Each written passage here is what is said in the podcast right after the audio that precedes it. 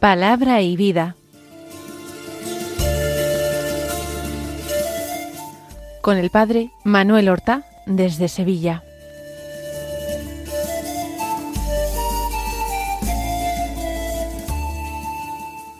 En el nombre del Padre y del Hijo y del Espíritu Santo. Amén. Alabados sean Jesús y María. Muy buenos días, queridos amigos, oyentes de Radio María y seguidores del programa Palabra y Vida. Hoy es el lunes de la trigésimo cuarta semana del tiempo ordinario. Un lunes que es 27 de noviembre. Les dije hace unos días que en ocasiones el calendario litúrgico romano que se utiliza en la mayor parte de la Iglesia católica no trae ningún santo, pero que esto no quiere decir que no se celebren santos o conmemoraciones que son de ámbito más reducido, que no se celebran en toda la Iglesia, sino a lo mejor solamente en un país o en una diócesis o simplemente en una familia religiosa, una congregación religiosa. El día de hoy, este 27 de noviembre, no nos trae ninguna eh, fiesta de ningún santo. Sin embargo, por ejemplo, la familia religiosa vicenciana de los paules y las hijas de la caridad celebran hoy una fiesta muy entrañable y cercana, y como es una fiesta mariana, voy a reseñarla es la fiesta de Nuestra Señora de la Medalla Milagrosa, apariciones que tuvieron lugar en la capilla de la Rue du Bac en París. Era la tarde del 27 de noviembre del año 1830. Era sábado, precisamente la víspera del primer domingo de Adviento, y estaba Catalina Labouré, que pertenecía a esta familia religiosa de las hijas de la caridad haciendo oración en la tribuna de la capilla cuando creyó que oía el roce como de un vestido de seda y entonces se vio vio ella en el lado del presbiterio de la iglesia a la Santísima Virgen María. Se le apareció vestida de blanco, con mangas largas, la túnica cerrada hasta el cuello, la cabeza cubierta con un velo blanco, y ella, Santa Caterina, sólo la describió diciendo que era bellísima.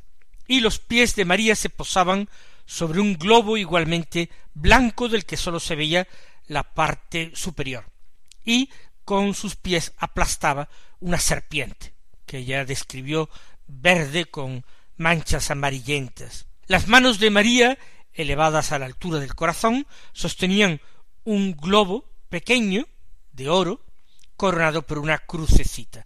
Y la Virgen tenía una actitud suplicante, como ofreciendo ese globo.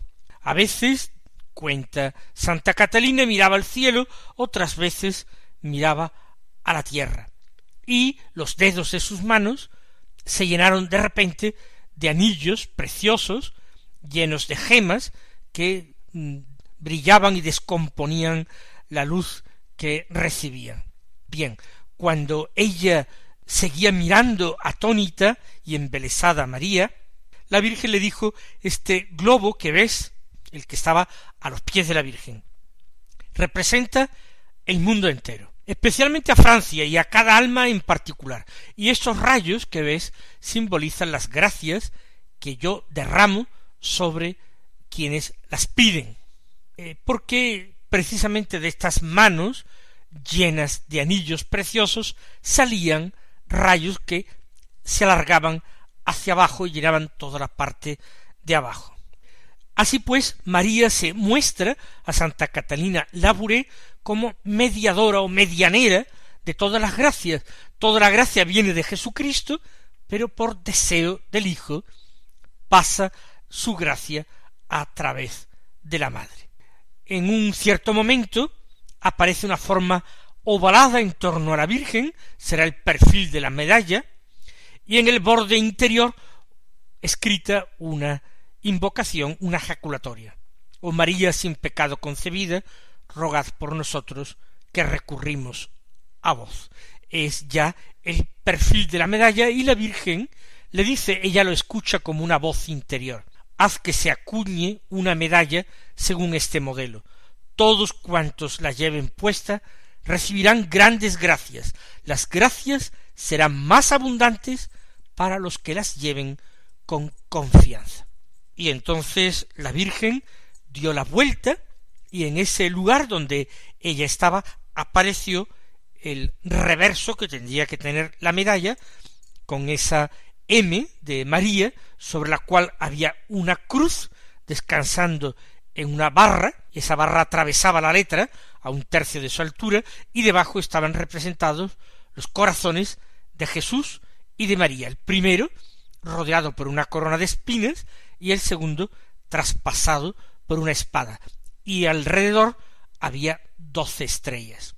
Esto lo volvió a ver ella varias veces. Finalmente la Virgen le dijo que no la vería más, pero que escucharía su voz en su corazón. Pues bien, hoy esta familia religiosa, escuchemos ahora la palabra de Dios que se proclama en la liturgia de la misa del día. Continuamos leyendo el Evangelio de San Lucas. Hoy es un texto breve del capítulo veintiuno, los versículos uno al cuatro que dicen así. En aquel tiempo Jesús, alzando los ojos, vio a unos ricos que echaban donativos en el tesoro del templo. Vio también una viuda pobre que echaba dos monedillas, y dijo En verdad os digo que esa viuda pobre ha echado más que todos, porque todos esos han contribuido a los donativos con lo que les sobra, pero ella que pasa necesidad ha echado todo lo que tenía para vivir. Jesús se encuentra en el templo de Jerusalén. Él está sentado, aprovecha toda circunstancia para enseñar a sus discípulos, pero no solamente les enseña con palabras, también les enseña con obras y con actitudes. El sentarse, el contemplar a las personas, el ir y el venir de todos, es una manera de enseñar a los suyos a guardar una actitud contemplativa, paciente, llena de observación, porque si nosotros fuéramos capaces de mirar a nuestro alrededor con atención, es posible que quedáramos maravillados. La serenidad, la calma, la observación exterior e interior son fuentes de la contemplación. Y el Señor ve a personas ricas que echan donativos en el tesoro del templo. Estaban situados una serie de grandes cepillos en forma de trompeta para que la gente echara antes de entrar en el patio donde se realizaban los sacrificios, echar sus donativos al templo, cumpliendo así lo establecido por la ley. Hay personas ricas que echan donativos, posiblemente, aunque no lo diga el texto de esta manera, de una forma un tanto ostentosa, haciendo gala no sólo de las riquezas que poseían, eran gente importante, sino más eh, terrible, tratando de hacer gala de su piedad, de su generosidad. Ellos contribuían más que nadie al mantenimiento y a la vida del templo. Hacer gala de generosidad es la mayor mezquindad posible, ya sea en tiempos de Jesús en el templo, ya sea entre nosotros. Cuando alguien se cree bueno y además se asegura de que los demás se den cuenta de que Él es tan bueno como Él piensa que es, entonces cae la mayor hipocresía y la mayor mezquindad. Y está, según la enseñanza de Jesús, recibiendo ya su paga, la paga en forma de aprecio y honra recibida de parte de los hombres. Que no sepa tu mano izquierda lo que hace tu derecha, enseña Jesús. Pues bien, estos ricos echaban en cantidad donativos en el cepillo del templo. Y vio también a una viuda pobre que echaba dos monedillas. ¿Por qué sabe que es una viuda? Pues muy sencillamente, por la forma de vestir. Las viudas tenían que hacer gala de recato, de modestia y de luto por la carencia de un marido que han perdido. Y que es pobre, pues también su misma indumentaria revela que esta mujer es pobre. El hecho de que fueran dos monedillas, no sabemos si es que Jesús eh, tiene ese conocimiento de una manera sobrenatural. Pensamos que esta mujer no pudo hacer ostentación de arrojar dos moneditas en el templo. Es Jesús quien hace una alabanza de ella. Si fue discreta y eran dos moneditas pequeñas, ¿quién podría haberse dado cuenta? ¿Quién podría reparar en lo que esta mujer ha echado? Pues es Dios quien quiere reparar en ello. Por eso el Evangelio nos trae este episodio para que caigamos en la cuenta de que lo más pequeño, cuando se da con espíritu de desprendimiento, cuando se hace por amor de Dios, cuando se hace por amor al prójimo, no es necesario trompetear por delante para que todos se den cuenta. Dios, el Señor, lo ve. Lo vio en aquel momento, en los días de su vida mortal, y con mucho más motivo el Señor lo ve ahora que está resucitado y que está presente incluso en el corazón de todos los hombres.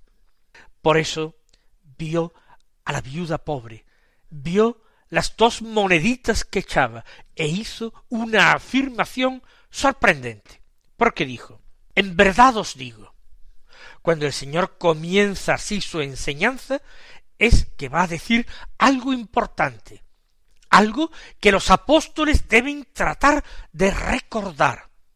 Es una enseñanza fundamental. Esa viuda pobre ha echado más que todos. Esta es la afirmación sorprendente, porque la evidencia material dice exactamente lo contrario, mucha cantidad de dinero y dos moneditas de poco valor, unos cuantos céntimos. ¿Por qué entonces el Señor dice que ha echado más que todos, que cualquier otra persona de los centenares de personas que se encontraban allí? ¿Por qué? Jesús lo explica, porque todos esos, esos otros, quiere decir el Señor, han contribuido a los donativos con lo que les sobra, mientras que ésta que pasa necesidad, ha echado todo lo que tenía para vivir.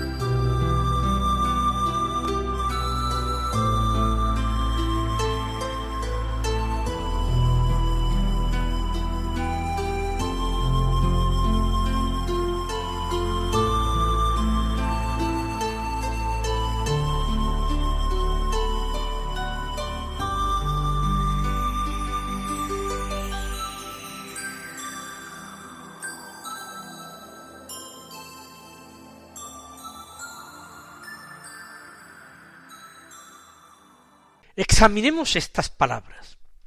Dar de lo que sobra. Qué actitud tan frecuente. Todo el mundo quiere primero reservar para sí. No se fía de que su generosidad le lleve a una situación comprometida o desfavorable a sus intereses. Por eso todo el mundo mira primero por sí mismo. Y de lo que ya no le hace falta, eso significa de lo que sobra, entonces hace caridad, hace limosna. E incluso que las gentes vean cuánto doy, se fijan en la cantidad, en lo de fuera, en lo exterior. Pero los hombres no son capaces de calibrar como Jesús el corazón, no son capaces de descubrir el interior, la conciencia, la intención. Sólo el Señor juzga las intenciones de los hombres, sólo Él sondea el corazón humano. Han contribuido todos esos con lo que les sobra, mientras que ésta que pasa necesidad ha echado todo lo que tenía para vivir. Y eso es fundamental. Al echar todo, esta mujer se ha puesto totalmente en manos de Dios. Ella quiere dar limosna, pero apenas tiene dos moneditas sin valor. Pues las echará. Ni siquiera se reserva una. Podría haberlo hecho. Doy una monedita de eh, limosna en el templo y me quedo otra quizás para comprar un poco de pan para hoy. No lo hace. Quizás es consciente de que materialmente las dos moneditas valen poco y echa todo lo que tenía para vivir. Es decir, echa lo que podría constituir su alimento para el día de hoy. ¿Y por qué lo hace? Porque se fía de Dios, Acuérdense de la enseñanza de Jesús. Quizás esta mujer era discípula del Señor o había escuchado en alguna ocasión sus enseñanzas. Y el Señor había dicho, mirad las aves del cielo, que ni plantan, ni ciegan, ni recogen en graneros. Sin embargo, mi Padre del cielo las alimenta. Y mirad los lirios del campo, que ni tejen ni hilan, y sin embargo mi Padre Dios los ha vestido como ni siquiera llegó a vestirse jamás Salomón en los días de su esplendor y de su gloria. Esta mujer se fía de Dios, de su providencia infinita. Ella, como un pajarillo, como un gorrión, va a ser alimentada por el Padre Dios. Danos hoy nuestro pan de cada día. Y yo estoy seguro que ese Dios que vio la generosísima ofrenda de esta viuda pobre, proveyó también a su necesidad. Por eso, hoy en nuestra oración y contemplando la palabra de Dios, nosotros tenemos que hacer un examen. Un examen en primer lugar de generosidad. ¿Cómo estamos nosotros de generosidad? ¿Somos personas calculadoras? ¿Somos egoístas? ¿O nos fiamos de Dios? ¿O nos ponemos en sus manos? ¿Qué decimos? ¿Qué pedimos al rezar en el Padre nuestro? Danos hoy nuestro pan de cada día. Pero por otra parte también tenemos que examinar otra actitud, la actitud de desprendimiento. Una persona que está muy atada a eh, las necesidades materiales, a los intereses materiales. Una persona que está muy pendiente de sus negocios, aunque no sean negocios sucios ni ilegítimos, simplemente sus negocios, que está muy apegado a ellos, a sus ganancias, que está siempre muy preocupado por lo que tiene en el banco, por lo que le rentan sus activos. Esa persona no puede tener su corazón en Dios. No es que sea un ladrón, No, simplemente que no se puede servir a dos señores.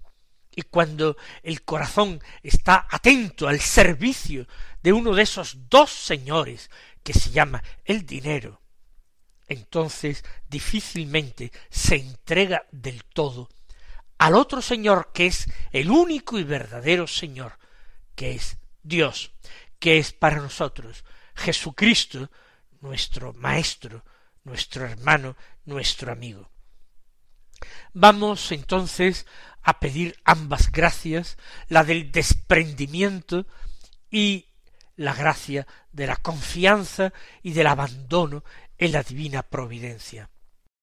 Precisamente estas enseñanzas vienen también eh, marcadas especialmente en la primera lectura de la misa de hoy que no hemos tenido tiempo ni de leer ni de explicar.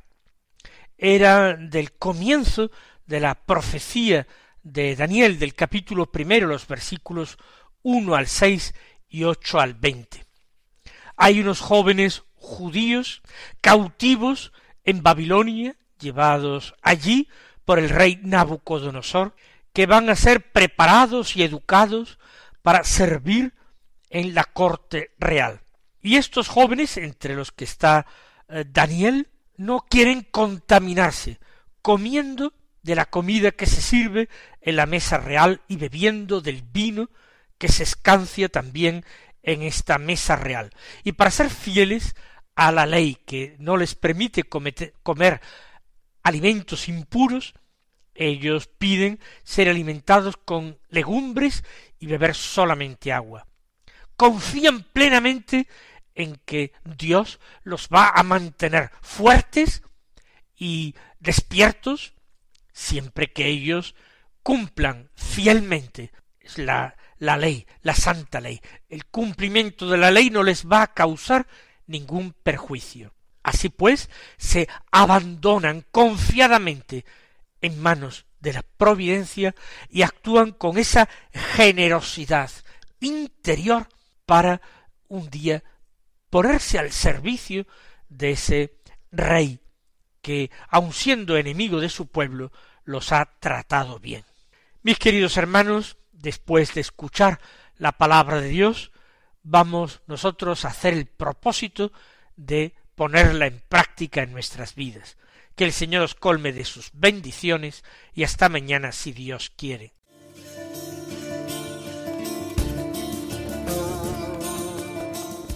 Han escuchado en Radio María Palabra y Vida,